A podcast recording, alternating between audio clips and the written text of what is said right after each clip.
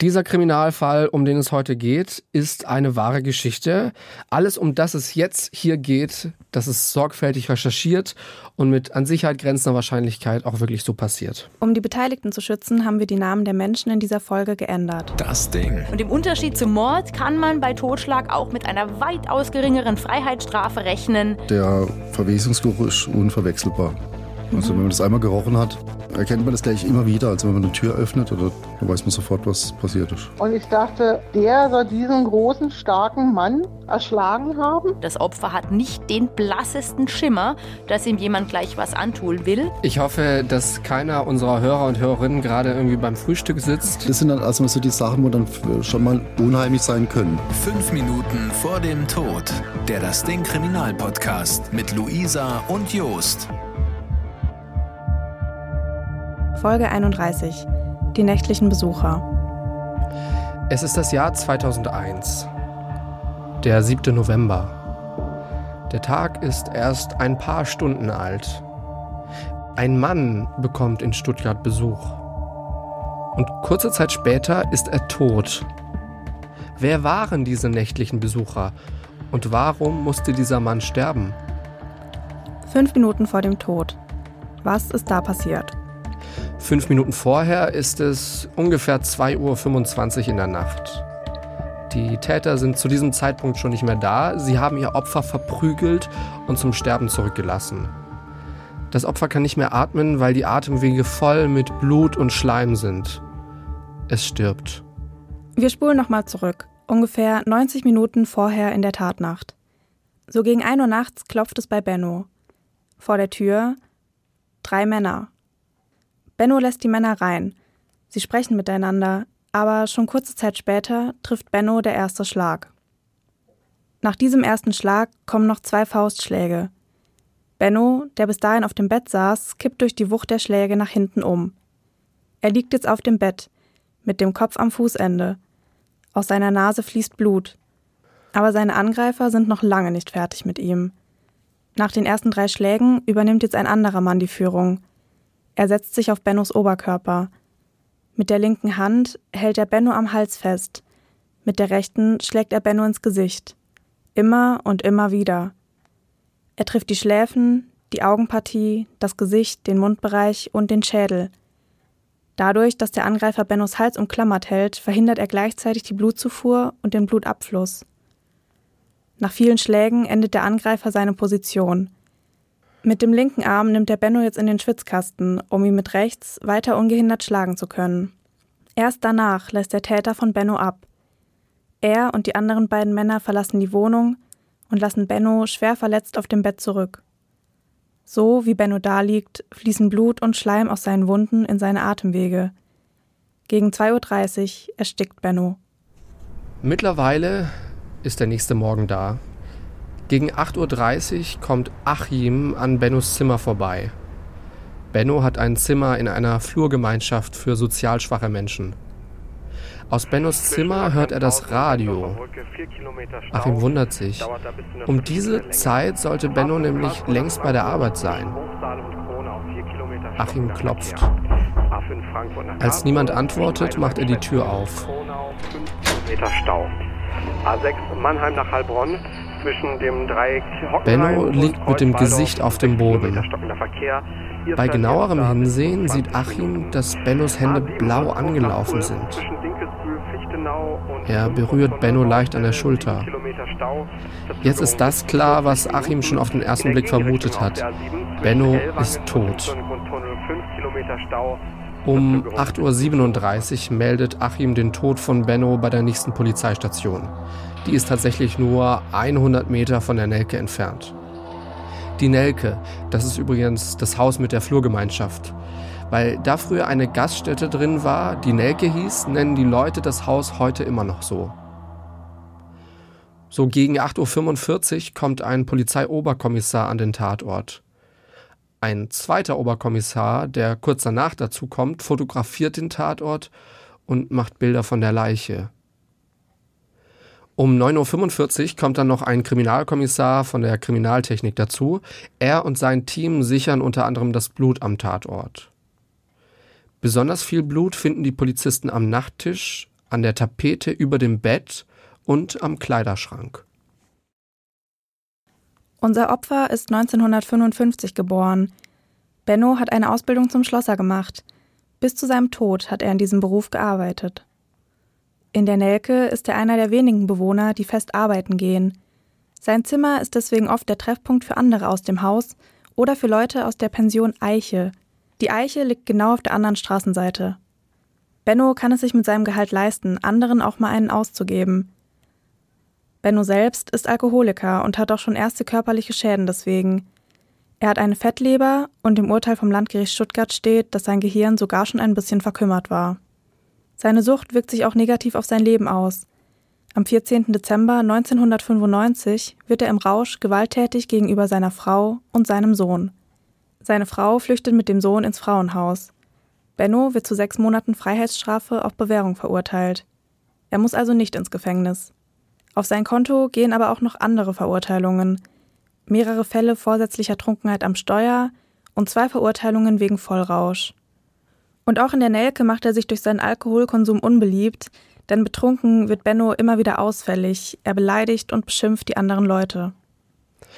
Aber wie kam es zu der Tat, um die es hier heute geht?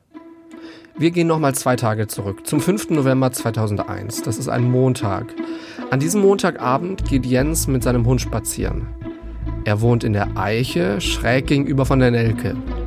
Als er an der Nelke vorbeiläuft, hört er, Zitat, Theater. Nach seinem Spaziergang geht er ins Haus und will schauen, ob da alles in Ordnung ist. Auf der Treppe kommt ihm Benno entgegen. Er sagt zu Jens, dass er die Polizei rufen wolle, weil seine Zimmernachbarn in seinem Zimmer seien und nicht gehen wollen. Sowohl Benno als auch seine beiden Besucher sind zu diesem Zeitpunkt schon stark angetrunken. Als Jens hört, was los ist, bietet er sofort an, die Angelegenheit für Benno zu regeln. Die Polizei, die braucht er doch nicht einzuschalten. Denn Jens hat einen gewissen Ruf. Er ist ziemlich groß und durchtrainiert. Die anderen nennen ihn deswegen nur den Bodybuilder. Und tatsächlich schafft es Jens, die beiden Männer zu vertreiben. Sie haben Respekt vor ihm und hören auf das, was er sagt. Am nächsten Tag sitzen Jens, Bennos Zimmernachbar Achim und Benno abends in Bennos Zimmer und trinken Bier.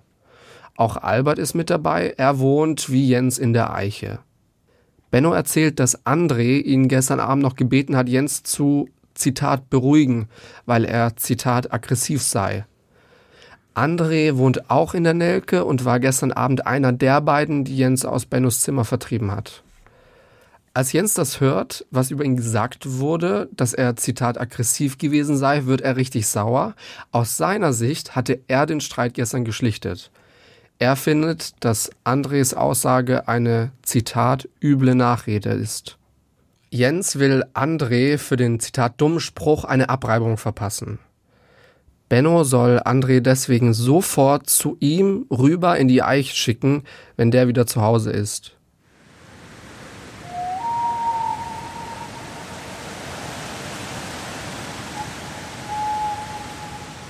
Mittlerweile ist es nach Mitternacht. Ein neuer Tag. Und der Tag der Tat. Als André gegen 1 Uhr nachts nach Hause kommt, geht er auf direktem Weg zu Jens. Er will ihm noch die 10 D-Mark geben, die Jens an eine Bekannte weiterleiten soll, von der André etwas gekauft hat. Zu diesem Zeitpunkt haben Jens und Albert schon ungefähr 10 Dosen Bier getrunken. Ihre übliche Tagesration. Kurz bevor André kommt, hat Jens 1,66 Promille, Albert kommt auf 1,75. Gegen 1 Uhr klingelt es schließlich bei Jens. Vor der Tür steht André. Jens macht die Tür auf und schlägt André mit der Faust ins Gesicht. Andres Nase bricht und fängt an stark zu bluten. Jens befiehlt ihm nach oben zu gehen. Aus Angst macht André, was er sagt. Im Flur kommt Albert dazu. Als André fragt, warum er, Zitat, eine bekommen hat, sagt Jens, weil er, Zitat, einen Scheiß über ihn geredet habe. Jens fängt an, auf André einzuschlagen. Er will, dass André genau wiederholt, was er zu Benno über ihn gesagt hat. Aber André meint, dass er nichts gesagt hat. Jens prügelt immer weiter auf André ein. Irgendwann rappelt der sich auf, wird aber von Jens direkt in die Küche gestoßen. Jens nimmt jetzt ein Messer und sagt, ich schlag dir den Schädel ein, ich stech dich ab, überleg, was du zum Benno gesagt hast. In der Küche übernimmt Albert dann die Führung. Er schlägt André zwei bis dreimal mit der Faust ins Gesicht und sagt, Sag's ihm, sonst schlägt er dich tot. Aber André bleibt stumm. Denn er kann sich nicht mehr daran erinnern, was er gesagt haben soll. Er hofft jetzt, dass Benno die Sache aufklären kann. André schlägt vor, Benno sofort zu besuchen und die Sache zu klären. Albert und Jens gehen darauf ein. Gemeinsam machen sie sich auf den Weg in die Nelke. Mittlerweile ist es 1.30 Uhr in der Nacht. Jens, Albert und André kommen in der Nelke an. Jens klopft zuerst bei Bennos Zimmernachbar, bei Achim. Er will ihn bei der Sache dabei haben. Dann klopft Jens bei Benno. Der ist gerade am Bier trinken und auch er hat mittlerweile einiges schon im Blut und zwar 2,62 Promille. Volltrunken ist aber nicht. Benno macht die Tür auf und setzt sich dann wieder aufs Bett. Jens sagt zu Benno, dass er wiederholen soll, was André zu ihm gesagt hat. Er macht ihm klar, was André erwartet, wenn Benno seine Worte wiederholt. Zitat, wenn du wiederholst, was du gesagt hast, steche ich den André auf der Stelle ab. Aber Benno sagt nichts. Albert packt Benno am Kragen und sagt, ich zentriere dir jetzt gleich eine. Als Achim das hört, geht er zurück in sein Zimmer. Andres Anblick hat ihn ziemlich erschrocken. Er will sich deshalb lieber aus der ganzen Sache raushalten. In der Zwischenzeit hat Benno Albert geantwortet, dass er nichts gesagt habe. Und diese Antwort macht Albert richtig wütend. Er verlangt von Benno, dass der seine Brille abziehen soll. Dann schlägt er Benno dreimal ins Gesicht. Durch die Wucht der Schläge kippt Benno nach hinten. Und jetzt übernimmt Jens. Irgendwann kommt Tarek dazu. Tarek übernachtet in dieser Nacht bei seinem Bruder David, der auch im Haus wohnt. Er will sich über diesen Lärm beschweren. Jens sagt zu ihm, er soll sofort verschwinden. Als Tarek das viele Blut an André und Benno sieht, macht er das. Sofort. Die Polizei ruft Tarek nicht. Nach dem Zwischenfall sagt Jens zu André, dass er die Tür zumachen soll. Jens nimmt Benno in den Schwitzkasten und lässt ihn ein paar Minuten später wieder los. Und jetzt sind wir bei der Szene, bei der wir schon am Anfang waren. Albert und Jens schlagen abwechselnd auf Benno ein. Irgendwann liegt der vollständig im Bett mit dem Kopf am Kopfende. Als Jens und Albert endlich von ihm ablassen, ist Benno übel zugerichtet. Er hat ein Brillenhämatom. Die linke Gesichtsseite ist an der Stirn und der Schläfe total blutunterlaufen genauso wie das Kinn und beide Wangen. Die Lippen sind angeschwollen und eingeblutet. Benno hat außerdem ein Schädelhirntrauma und Hirnverletzungen, verbunden mit einer schweren Bewusstseinsstörung. André beobachtet das Ganze mit Todesangst. Er hofft, dass Benno überlebt, hat aber gleichzeitig Angst, er könnte etwas sagen, das die Aufmerksamkeit von Jens und Albert wieder auf ihn lenkt. Bevor sie gehen, will Albert Benno nochmal hinsetzen, ihn aufrichten. Er zieht ihn also am Kragen zu sich hoch. Dadurch rutscht Benno aber aus dem Bett. Sein Kopf prallt gegen den Nachttisch. Benno landet auf den Knien, zusammengesackt auf dem Boden. Das Gesicht liegt flach auf dem Teppich. Albert will Benno wieder ins Bett ziehen. Benno schafft es noch, Zitat, lass mich zu sagen. Und auch Jens sagt, lass ihn liegen. Wenn er im Bett liegt und blutet, dann erstickt er vielleicht an seinem Blut. Albert lässt Benno also liegen. Zwischen 1.45 Uhr und 2 Uhr nachts verlassen Jens, Albert und André das Zimmer. Bevor sie gehen, zieht André Benno noch den Geldbeutel aus der Hosentasche. Mit dem Geld will er ein Taxi ins Krankenhaus bezahlen. Aber daraus wird nichts. Albert nimmt ihm die 140 D-Mark sofort ab. Er lässt ihm 20 D-Mark übrig und teilt sich den Rest mit Jens.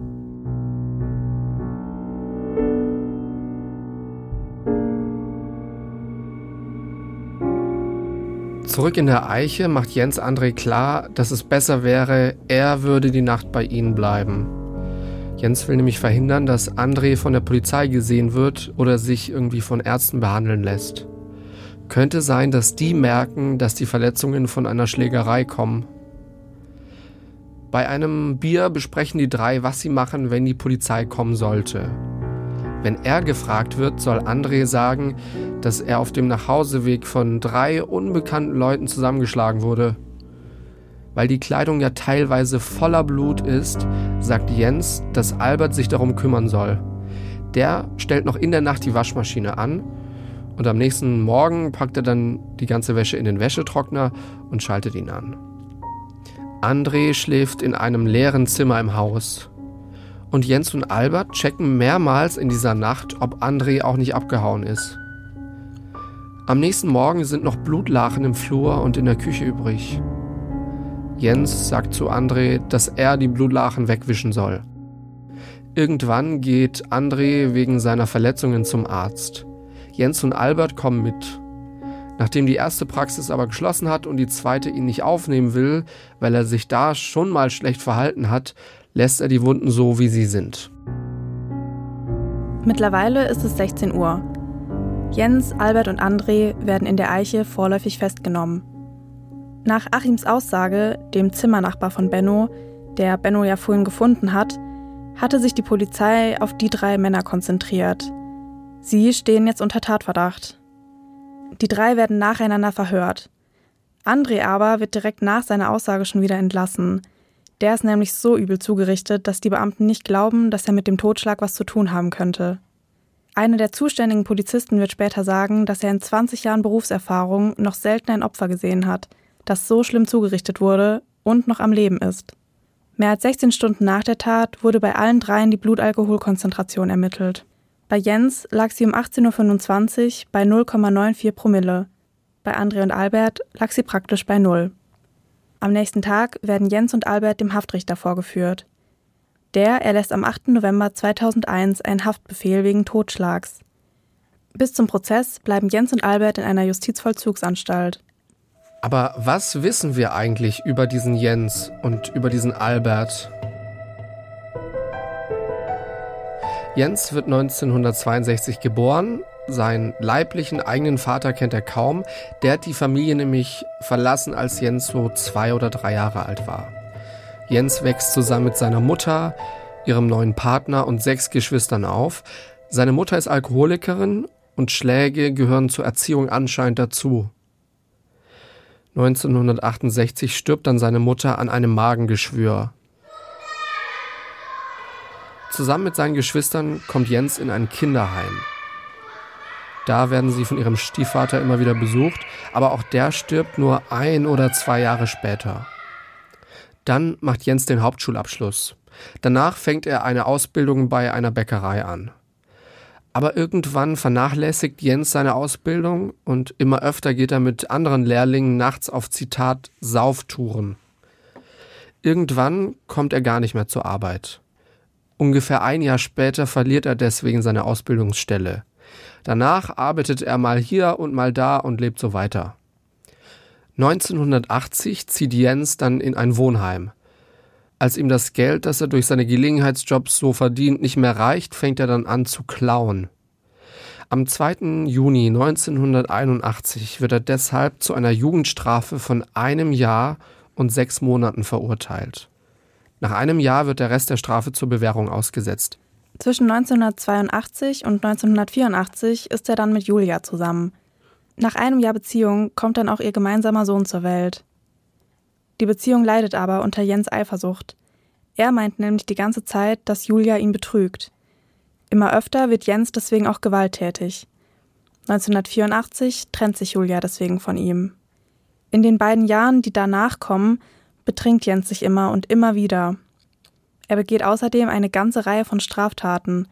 Er wird wegen Diebstahls, Unfallflucht, fahrlässiger Trunkenheit im Straßenverkehr, Nötigungen und Fahren ohne Führerschein verurteilt.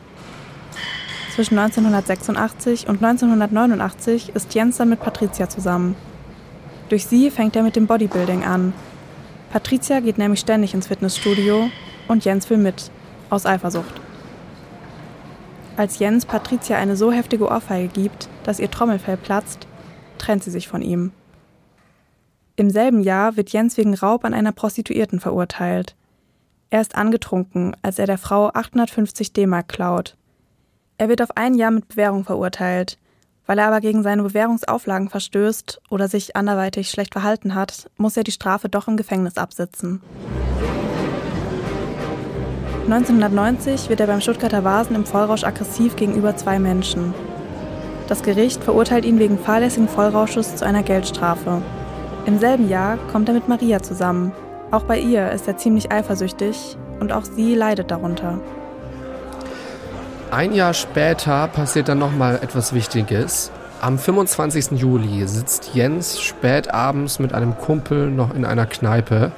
Er will, dass Maria zu ihm in die Kneipe kommt. Sie hat aber keine Lust. Jetzt wird Jens richtig sauer. Auf der Straße fängt er einen Streit an mit einem Typen, der Peter heißt. Peter ist der, mit dem Jens bis gerade eben noch zusammengesessen und getrunken hat. Peter ist aber auch Sportlehrer und Ringtrainer. Als die beiden anfangen zu kämpfen, ist Jens Peter unterlegen. Aber ein Kumpel von Jens kommt ihm zu Hilfe. Im Urteil ist da die Rede von einem Werkzeug. Das hatte er von der Baustelle geklaut. Abwechselnd schlagen Jens und sein Kumpel jetzt mit einem vier Kilo schweren Werkzeug auf Peter ein. Als Peter bewusstlos wird und stark blutet und auf dem Boden liegt, lassen die beiden ihn in Ruhe und gehen nach Hause. Aber sie verlaufen sich und kommen wieder am Tatort vorbei. Peter ist gerade dabei, sich aufzurappeln und sie verpassen ihm nochmal mehrere Schläge mit diesem schweren Werkzeug. Im Urteil wird es später heißen, es war ein Wunder, dass das Opfer überlebte. Am 15. September 1992 werden Jens und sein Kumpel wegen versuchtem Totschlags zu sieben Jahren Gefängnis verurteilt. Im Gefängnis macht Jens dann seine Bäckerlehre fertig, aber als Bäcker arbeiten, das will er nicht. Die Arbeitszeiten, die sind ihm zu unbequem und er findet auch, dass man da zu wenig Geld bekommt. Ende 1996 bekommt Jens Freigang wegen seiner Ausbildung zum Konditor und dadurch lernt er eine Frau kennen. Um mit ihr zusammen sein zu können, flüchtet er aus dem Gefängnis. Drei Monate später wird er gefasst. Am 5. Dezember 1997 wird seine Strafe dann aber zur Bewährung ausgesetzt, damit er eine Alkoholtherapie machen kann. Dann bekommt er einen Bandscheibenvorfall und deswegen macht Jens die Therapie nicht zu Ende. Ihm wird dann seine Reststrafe erlassen. Er ist also auf eine Art und Weise um einen Großteil der Strafe drumherum gekommen. Ab Mai 1998 arbeitet Jens dann als Dachdeckerhelfer. Er hat auch eine neue Freundin.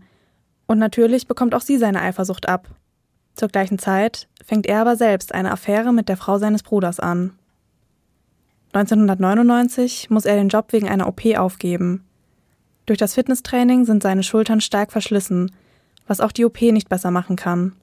Seitdem ist Jens arbeitslos. Im Jahr 2000 ist Jens dann mit Resa zusammen. Sie hat er in der Rockfabrik in Ludwigsburg kennengelernt. Den Club gibt's tatsächlich erst seit kurzem nicht mehr. Aber auch diese Beziehung ist von Jens Eifersucht geprägt und wird noch im selben Jahr beendet. Ab März 2001 lebt Jens dann in der Eiche. Fassen wir nochmal zusammen, was Jens in all den Jahren an Taten so angesammelt hat. Diebstahl, Leistungserschleichung, Unfallflucht, fahrlässige Trunkenheit im Verkehr, Nötigung, Fahren ohne Führerschein, Raub, fahrlässiger Vollrausch, Beleidigung, versuchter Totschlag und Missbrauch von Ausweispapieren. Insgesamt wurden gegen ihn ein Jahr, sechs Monate Jugendstrafe und acht Jahre, zehn Monate Freiheitsstrafe verhängt. Insgesamt war er aber nur neun Jahre lang im Gefängnis. Kommen wir zu Albert. Albert wird 1970 geboren. 1991 stirbt seine Mutter an Leukämie. Das Verhältnis zwischen Albert und seinem Vater wird erst besser, nachdem Albert wegen diesem Fall hier verhaftet wird. Albert wächst als Einzelkind bei seinen Eltern auf. Da beide arbeiten, wird er von seiner Oma erzogen. Die Oma soll ihn aber wohl immer wieder geschlagen haben. Einmal soll sie ihn für eine Woche in den Keller gesperrt haben. Ein anderes Mal soll sie ihm eine Flasche auf den Kopf geschlagen haben. Als Albert älter wird, beginnt er aber sich zu wehren. Wenn sie ihn jetzt mit dem Kochlöffel schlagen will, nimmt er ihn ihr weg, bricht ihn in der Mitte durch und lacht sie aus. 1987 macht Albert dann seinen Hauptschulabschluss. Danach fängt er eine Ausbildung zum Kfz-Mechaniker an. Als rauskommt, dass er ein ärztliches Attest gefälscht hat, um sich mit seinen Freunden zum Trinken zu treffen, muss er die Lehre aber abbrechen. Arbeiten tut er danach nicht mehr. Stattdessen betrinkt er sich. Anderthalb Liter Wein und zwei, drei Bier jeden Abend sind da schon drin. 1991 muss Albert dann zur Bundeswehr. Oft bleibt er nach dem Wochenende bei seinen Freunden, statt zur Truppe zurückzukommen. Deswegen werden Disziplinarmaßnahmen gegen ihn verhängt. 1992 oder 93 muss er dann seinen Führerschein eine Zeit lang abgeben. Der Grund? Er hat zu viel Alkohol getrunken. Im selben Jahr passiert noch was. Albert heiratet Melissa. Sie ist 19 Jahre alt. Zu der Zeit macht Melissa gerade eine Ausbildung zur Justizbeamtin. Aber Albert behandelt sie schlecht. Wenn ihm das Essen nicht schmeckt oder sie nicht zu Hause ist, wenn er heimkommt, verprügelt er sie. Am Tag der Staatsprüfung, also der Abschlussprüfung für ihre Ausbildung, hat Melissa deswegen zwei Pfeilchen unter den Augen. Sie geht deswegen nicht zu ihrer Prüfung. Weil sie sich schämt, sagt sie auf der Dienststelle nicht, warum sie nicht zur Prüfung gekommen ist. Die Folge? Melissa darf die Prüfung nicht wiederholen. Sie ist durchgefallen. In den nächsten Jahren wird das mit der Gewalt immer schlimmer. Albert bricht Melissa die Nase und schlägt ihr einen Zahn aus. Als eine Platzwunde im Gesicht vom Arzt genäht werden muss, fängt Albert an, sie in den Bauch zu schlagen, um Verletzungen, die man sieht, zu vermeiden. 1994 kommt dann ihr Sohn Klaus zur Welt. Obwohl Albert arbeitslos ist, kümmert sich Melissa allein um das Kind und den Haushalt. Die Familie ist auf Sozialhilfe, Kindergeld und Geld von Melissas Mutter angewiesen. Trotz der Gewalt traut sich Melissa lange nicht, sich zu trennen. Erst 1996 sucht sich Albert eine eigene Wohnung, auf ihren Wunsch hin. Erst zwei Jahre später werden die beiden dann auch offiziell geschieden. Mit Alberts Vater versteht Melissa sich aber trotzdem noch gut. Als Albert verhaftet wird, räumen sie gemeinsam sein Zimmer in der Eiche aus. 1997 kommt Albert dann mit Dora zusammen. Die Beziehung hält aber nicht lange. Im Februar 1998 kommt eine gemeinsame Tochter zur Welt. Da sind sie aber schon nicht mehr zusammen. Auch seine Wohnung muss er bald aufgeben, weil er seine Miete nicht richtig bezahlt. Er wohnt erst bei Freunden und zieht im Jahr 2000 dann in die Eiche. Hier in der Eiche lernt er Jens kennen. Sie werden beste Freunde. So sagt es zumindest Jens. Zusammen gehen sie mit ihren Hunden Gassi, trinken Bier und machen auch mal Schwarzarbeiten für den Vermieter. Im Sommer 2001 kommt er noch einmal mit Dora zusammen. Dora wird wieder schwanger. Die zweite Tochter kommt erst nach Alberts Verhaftung im Mai 2002 zur Welt. Vorbestraft ist Albert bis zu seiner Verhaftung aber nicht. Dann fehlt nur noch André. André wird 1978 geboren. Mit 14 zieht er schon von zu Hause aus und bricht den Kontakt zu seinen Eltern ab. Nach seinem Hauptschulabschluss fängt er eine Ausbildung zum Dachdecker an, bricht die aber schon bald dann auch wieder ab. Seitdem lebt er von Sozialhilfe und Geld, das er irgendwie durch Straftaten erbeutet. Das Gericht wird später sagen, dass André von allen Angeklagten am meisten alkohol- und drogenabhängig ist. Er musste schon öfter in die Ausnüchterungszelle bei der Polizei, teilweise wurden bei ihm drei Promille gemessen. Bis zu seiner Verhaftung wurde André zweimal angezeigt. Einmal wegen Beleidigung und Bedrohung und einmal wegen Unterschlagung. Das heißt, jemand behält etwas, das er nicht behalten darf und gibt es dann trotz Aufforderung nicht zurück. Für den Fall mit der Unterschlagung wird er zu einer Geldstrafe verurteilt. Es kommt zum Prozess. Als die Hauptverhandlung losgeht, ist André zur Alkoholentgiftung in der psychiatrischen Abteilung eines Krankenhauses. Danach soll er zur Entziehungstherapie. Das Vorgehen von Jens und Albert wird im Prozess natürlich nochmal genau unter die Lupe genommen. Zitat aus dem Urteil. Die Angeklagten ergänzten einander in fataler Weise. In ihrem Verhältnis untereinander war der Angeklagte Jens der Chef. Er beanspruchte in seinem narzisstischen Selbstverständnis als starker Mann auch das Sagen im gesamten sozialen Randmilieu von Eiche und Nelke. Tatsächlich hatte er sich auch die entsprechende Autorität bei den Bewohnern verschafft, nicht zuletzt aufgrund der langjährigen Haftstrafe, die er selbst bekannt machte und durch seinen Kraftsport trainierten Körper. Albert ist seinem Freund zwar intellektuell überlegen, so meint das zumindest das Gericht, er hat sich aber untergeordnet. Er profitiert vom Respekt, den andere Leute vor Jens haben. Und noch ein interessantes Zitat aus dem Urteil. Gemeinsam hielten sie sich für unschlagbar. Vor Gericht sagen Jens und Albert auch, dass sie nicht wollten, dass Benno stirbt. Sie sagen, dass sie extra darauf geachtet hätten, ihn nicht ins Bett zu legen, um so dafür zu sorgen, dass er nicht erstickt. Jens und Albert versuchen auch ihre eigene Schuld runterzuspielen. Sie schieben sich die Verantwortung gegenseitig zu, achten aber darauf, den anderen nicht durch zu belastende Aussagen zu verraten. Am 14. Juli 2002 wird das Urteil gefällt.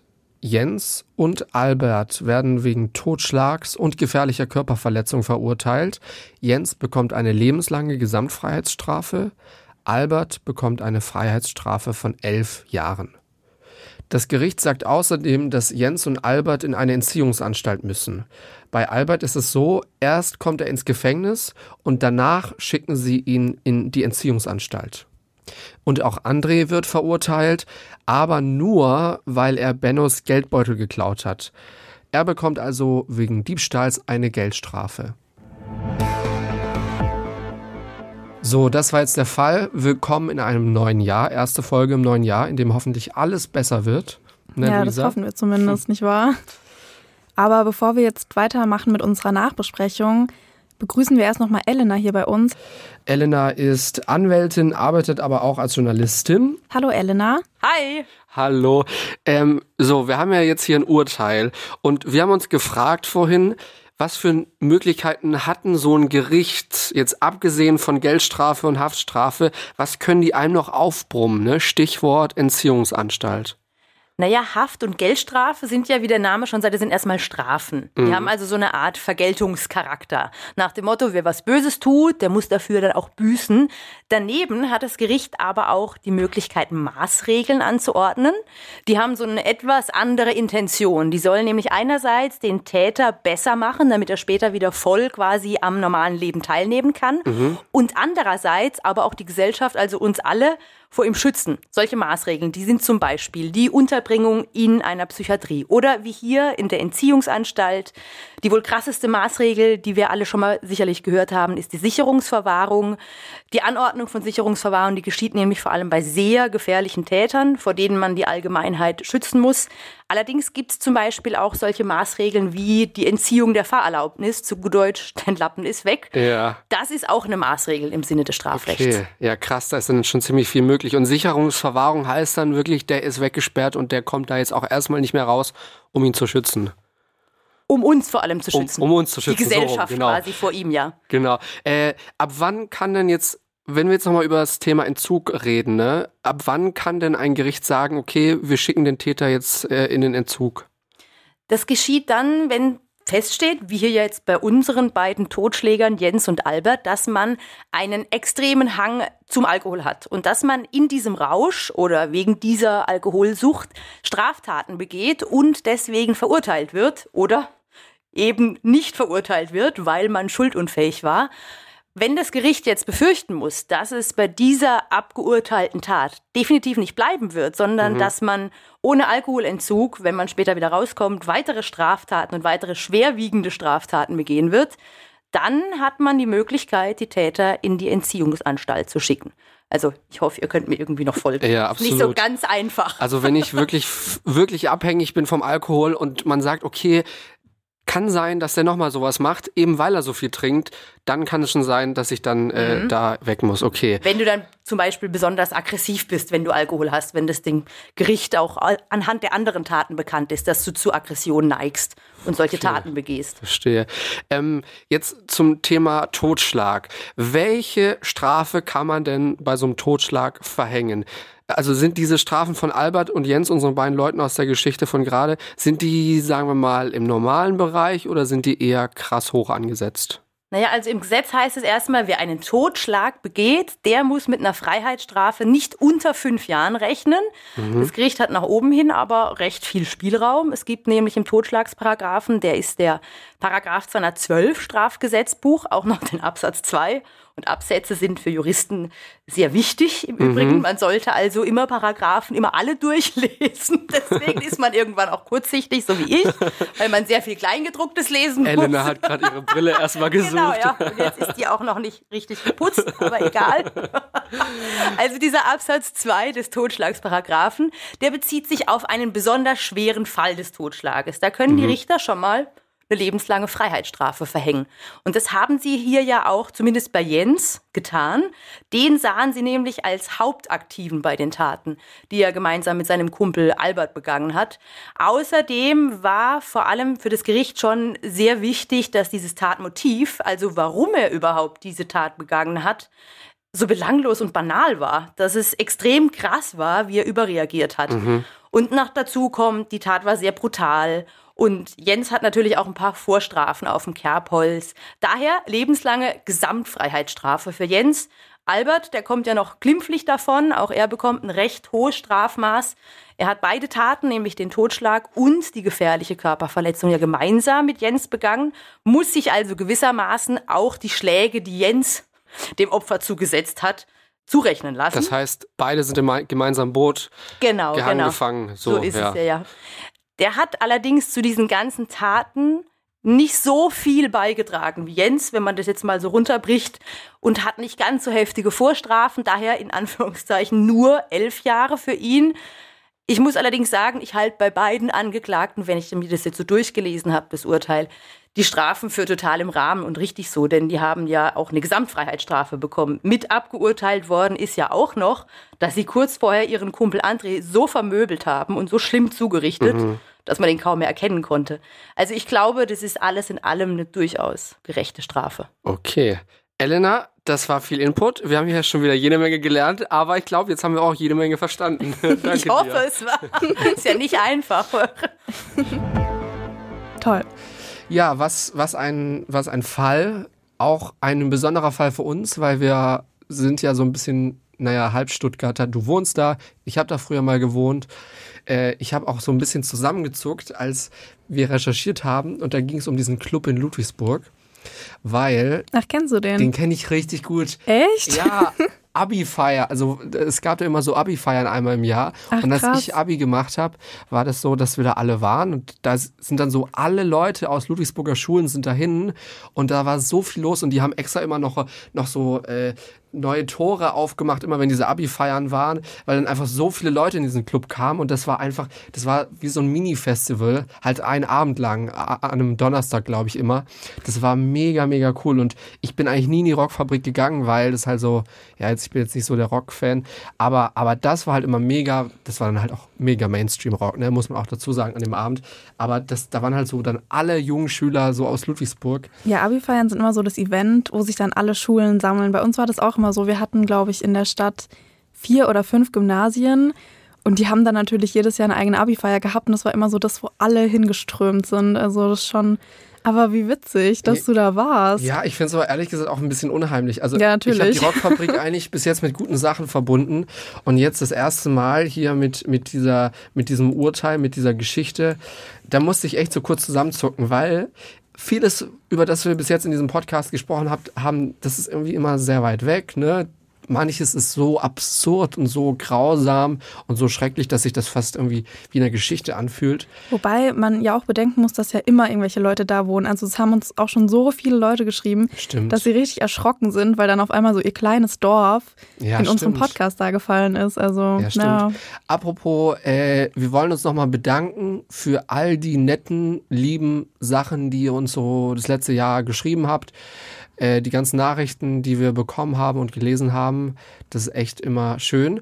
Und ja, ich muss, ich muss in diesem Zug auch noch mal ja. kurz über Weihnachten reden. Ich oh. weiß, es ist für andere Leute jetzt schon wieder sehr weit weg, aber ich habe nämlich im letzten Jahr noch von einer Hörerin einen Tipp für einen Weihnachtsfilm bekommen und zwar Noel. Den findet ihr auf einem Streamingdienst und also ich fand das richtig gut. Also danke nochmal für diesen Tipp. Ich habe den Film dann auch wirklich zwei, drei Tage später angeguckt und es war super süß. Also für nächstes Weihnachten könnt ihr es euch ja schon mal merken. ja, und wenn wir jetzt schon beim Thema Hörerinnen und Hörer sind, äh, wir wollen euch auch gerne mal kennenlernen. Wer seid ihr so, die uns hören? Ihr dürft uns gerne mal eine Instagram-Message schreiben. Und dann telefonieren wir vielleicht ja auch mal mit dem einen oder anderen demnächst. E-Mail geht auch kriminalpodcast.dasding.de.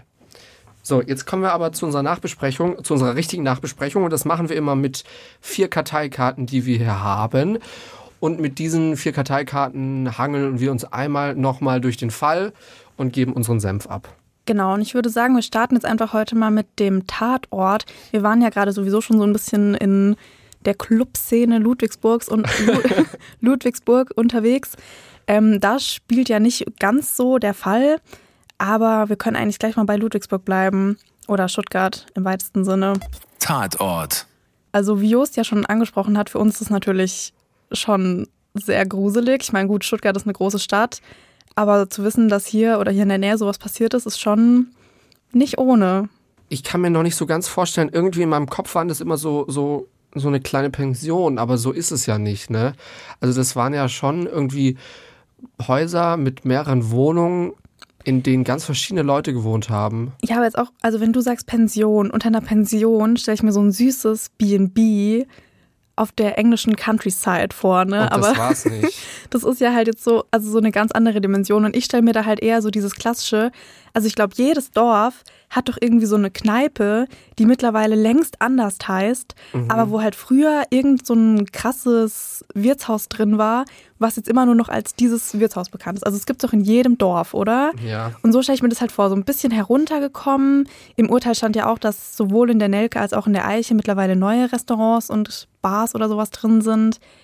Ja, ich stelle mir das einfach so ein bisschen heruntergekommen, einfach vor, so ein super altes Haus. Da hast du aber auch nie Ruhe, oder? Wenn Nee, da so eben. viele verschiedene Leute sind, da hast du wirklich nie, nie Ruhe. Ich stelle mir das vor wie ein Studentenwohnheim, nur schlimmer Stimmt, und nicht so spaßig. In dem die, die Wände ganz, ganz dünn sind, in Oh, das war man immer alles schlimm. mitbekommt. Oh, Studentenwohnheim, nee. Aber da hat ja auch, der eine hat ja was mitbekommen. Tarek hat ja mitbekommen, ne, dass da was Schlechtes, was Schlimmes vor sich gegangen ist, ist hin.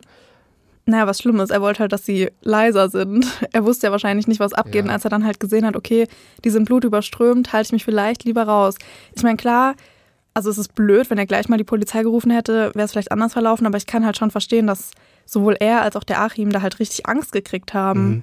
Hättest du die Polizei gerufen in dieser Situation? Ja, also ich meine, die sind ja beide weg gewesen, ne? Die waren dann in ihrem eigenen Zimmer. Du kannst ja dann einfach von deinem Zimmer aus die Polizei rufen. Du bist ja dann nicht mehr in Ja. Aber sie haben ja gesehen, dass du vorhin vorbeigekommen bist und da gesagt hast, könnte man bitte ruhiger sein. Und wer weiß, was dann nächste Woche passiert, wenn sie dann vor deiner Tür stehen. Ja, also ich glaube, so viel Vertrauen hätte ich dann da schon in die Justiz, dass die, nachdem der so zugerichtet ist, erstmal für eine Weile weggesperrt werden. Aber es ist halt auch einfach eine andere Umgebung. Also man hat ja gesehen, wie Jens und Albert da ihre Probleme lösen. Das ist halt schon nicht ohne, wenn du dann in dieser Umgebung wohnst, kann ich mir halt schon vorstellen, dass du einfach wahnsinnige Angst vor denen hast. Ja, ich wäre halt einfach, ja, ich würde halt gucken, dass ich da schnellstmöglichst rauskomme. Und bevor ich da ausziehe, würde ich da auch nicht die Polizei rufen, sonst ne, baue ich da mir ja meine, verbaue ich mir da meine eigene Zukunft und dann komme ich vielleicht nächstes Mal in diese Schlägerei rein oder die klopfen an meiner Tür und, und äh, wie sie so schön gesagt haben, Zitat, zentrieren mir eine. Ich finde, das ist doch jetzt ein guter Übergang für unsere nächste Karteikarte, nämlich Das Opfer, die Täter. Ja, Albert und Jens haben auf jeden Fall schon mal wieder so eine typische Biografie gehabt, oder? ja, Also irgendwie Elternhaus so ein bisschen schwierig teilweise. Ähm, dann teilweise im Kinderheim bei Jens. Da hat man dann schon auch Mitleid, aber dann hat, hat er es halt nicht geschafft, also in die richtige Richtung zu kommen. Ich musste dann auch ein bisschen schmunzeln, als er gesagt hat, ja, er will jetzt nicht mehr äh, da als Bäckermeister arbeiten, weil zu wenig Geld und zu früh aufstehen. ja, das fand ich auch echt lustig, als ich das gelesen habe. Konnte ich nachvollziehen, aber auf der anderen Seite dachte ich mir halt, ja, Kollege, wenn jetzt halt nichts anderes gerade verfügbar ist, wenn du nichts anderes machen kannst, dann machst du halt lieber das anstatt gar nichts, weil irgendwas musst du ja machen. Und er hat sich halt für nichts mehr entschieden, also für nichts mehr machen. Also ich fand es halt wirklich, wirklich krass, einfach zu sehen, dass es halt wirklich so wie so eine Kette war. Die Eltern haben halt diese Kinder geschlagen, also Albert und Jens, und die wachsen dann halt auf und werden selber solche Schläger. Also ich meine, der Albert, der war ja richtig schlimm, der hat ja sogar seine eigene Frau so richtig übel zugerichtet. Und der Jens hat ja auch der ein oder anderen Freundin mal eine verpasst und war gewalttätig. Also für mich ist es immer so eine Kette der Gewalt, die sich da ergibt. Und das ist einfach super schade. Und ich finde, das sollten sich alle Eltern mal merken, weil ich habe auch neulich, ich glaube, das war von der Tagesschau, das war so eine prozentuale Anteil, wie viele Erwachsene in Deutschland Gewalt in der Erziehung gutheißen. Und es war einfach fast die Hälfte. Was? Das hat mich so schockiert, wo ich mir so dachte, Leute, wir sind im Jahr 2021, das kannst du jetzt bitte echt nicht sein. Also wir fassen zusammen, diese, diese Biografien von vor allem den beiden Haupttätern, ne, die haben schon so ein bisschen suggeriert, da passiert vielleicht nochmal irgendwas. Also die, die passten irgendwie voll zu dem Fall. Das war nicht so wie bei dem Fall, den wir demnächst mal haben, unauffällig, unvorbestraft, plötzlich bringt er Leute um. Nein, sondern das hat irgendwie richtig klischeehaft gepasst. Und auch das mit, ja, die Eltern schlagen Kinder, auch das hat leider gepasst. So, wenn wir jetzt aber schon ähm, bei den Tätern sind und vor allem bei deren Freundinnen, da gibt es eine Sache, die hat mich überrascht. Das hat uns überrascht. Wie abartig war denn die Geschichte mit der Freundin, die da diese Ausbildung zur Justizvollzugsangestellten gemacht hat? Genau. Dass sie also wegen ihm nicht zur Prüfung ist, diese Prüfung auch nicht nachholen konnte, ne, weil er sie zu Hause geschlagen hatte und dann da einfach durchgefallen ist. Also da habe ich, am liebsten wäre ich da in diese Szenerie rein und hätte ihr geholfen. Also da habe ich das, da, da habe ich wirklich starke Unrechtsgefühle gehabt bei mir. Da merkt man halt auch mal wieder, dass es halt auch einfach nicht so leicht ist, sich da aus diesem Teufelskreis selber zu befreien, selber nach Hilfe zu suchen, weil, das stand ja auch so im Urteil, weil sie sich einfach geschämt hat. Klar, sie hat keinen Grund dafür, aber also ich kann das schon auch nachvollziehen, dass sie sich da einfach irgendwie schämt dafür, eben, dass sie, dass sie sowas zulässt, dass sie so einen Freund hat oder Ehemann, ja besser gesagt. Ähm, für mich war tatsächlich auch was anderes überraschend und zwar ja einfach dieser komplette Fall an sich. Also ich habe das gelesen und ich habe die ganze Zeit irgendwie, also das fängt ja dann so an, okay, der kriegt jetzt halt Besuch und du denkst dir die ganze Zeit, da kommt jetzt irgendein, weiß ich nicht, wie in so einem Krimi, da kommt jetzt irgendein krasser Plot-Twist, was der gemacht hat. Und dann, je tiefer du in diesem Fall drin bist, merkst du einfach, ja, der hat halt gar nichts gemacht und auch der andere hat nichts gemacht. Und es war eigentlich alles super sinnlos und einfach nur eine richtig kranke Gewalttat. Völlig, ja, Aus dem Ruder aus- gelaufen. Ja, völlig random einfach. Also warum, frage ich mich da. Das war wirklich, ich habe die ganze Zeit gewartet irgendwie auf dieses, diesen Racheakt oder sonst irgendwas, aber das war ja wirklich einfach nur, okay, nee, wir gehen jetzt zu dem hin, schlagen den zusammen. Es gibt noch einen Punkt, der mich überrascht hat. Und zwar, ich weiß nicht mehr was, Jens, ich glaube, Jens war dann im Gefängnis. Oder war es, nee, ich glaube, es war, war der Albert. Und da stand im Urteil, seit der Verhaftung intensivierte sich der Kontakt wieder. Und zwar zu seinem Vater, der da als Repro-Fotograf äh, gelebt hat und heute, glaube ich, ganz woanders wohnt. Da dachte ich mir auch so, warte mal ganz kurz. Also dein Sohn kommt ins Gefängnis oder kommt erstmal in Untersuchungshaft. Ja, der wird, wird da äh, einer, einer schweren Sache verdächtigt. Und dann hast du plötzlich wieder mehr Kontakt zu ihm. Also Ja, das stimmt. Da habe ich mich tatsächlich auch ein bisschen gewundert, weil ja dann auch im Urteil so stand, dass er sich ja mit der Ex-Frau, also mit der Melissa, noch voll gut verstanden hat. Und er war ja auch der Opa von dem gemeinsamen Kind, das da Albert und Melissa hatten. Dann haben sie ja sein Zimmer zusammen ausgeräumt. Aber im Urteil stand halt tatsächlich, der Kontakt intensiviert sich, als der dann in Haft ist. Und es ist wirklich sowas, ich weiß es nicht, vielleicht denkst du dir als Elternteil so, okay, mein Kind hat jetzt irgendwie so richtig Scheiße gebaut, jetzt versuche ich mal ein bisschen wieder da anzuknüpfen und den auf den richtigen Weg zu führen oder dem zu helfen oder keine Ahnung, was man sich da als Elternteil denkt. Aber ja, das fand ich auf jeden Fall, hat mich auch gewundert. Was lernen wir daraus? Also, was ich daraus lerne, davon hatten wir es jetzt schon, das ist eine kleine Wiederholung. Wir springen eigentlich gerade nochmal zehn Minuten zurück, wenn ihr zurückspult. Diese Sachen, die passieren hier überall, auch um uns herum. Und das ist eventuell halt auch mal Ludwigsburg und äh, der Club, bei dem ich mal auch feiern war, oder Stuttgart, die Stadt, in der Luisa wohnt. Also, es ist, es ist hier überall um uns herum. Ja, ich meine, das haben wir jetzt schon öfters mal gehabt, dann auch gerade bei wirklich so kleinen Kuhkäffern an der Nordsee oder so, wo du wirklich denkst, da kann doch nichts passieren. Wir wurden wieder eines Besseren belehrt und ich finde, es ist natürlich immer noch mal eine Spur schlimmer, wenn es dann halt deine eigene Stadt betrifft. Ja, das stimmt, das stimmt. Apropos schlimm. Nächstes Mal sind wir in, äh, in Hamburg unterwegs. Das können wir jetzt vielleicht schon mal verraten. Und das ist auch ein Fall, der ist sowas von unnötig. Der ist sowas von unnötig. Und Hamburg ist auch wieder eine Stadt, kenne ich echt sehr, sehr gut.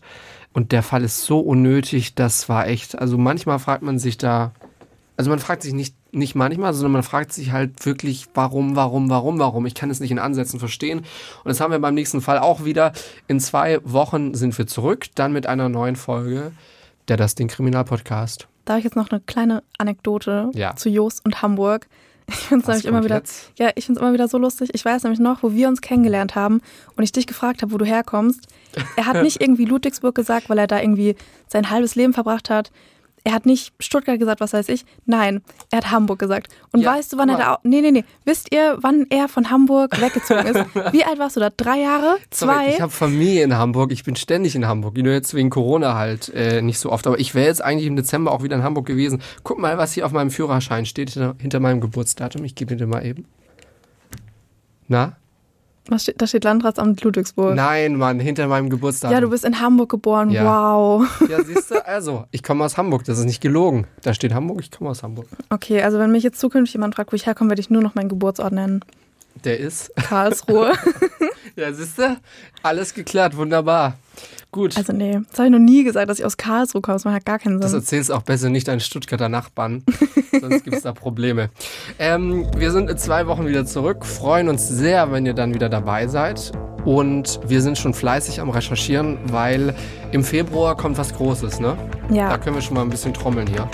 Und ich verspreche auch, in der nächsten Folge nicht mehr über Weihnachten zu reden. Ja, dann ist aber auch echt, also, ne, sonst. Dann haben wir es voll Sonst brauche ich, ausgereizt. sonst brauch ich hier Hilfe, Leute. Also, dann ihr mal mich irgendwie retten. Äh, macht's gut, bis dann. Tschüss. Fünf Minuten vor dem Tod. Der Das Ding Kriminalpodcast. Gibt's in der ARD Audiothek, der Das Ding App und überall, wo es Podcasts gibt. Und wem das nicht reicht? Noch mehr Content findet ihr auf Instagram unter Kriminalpodcast.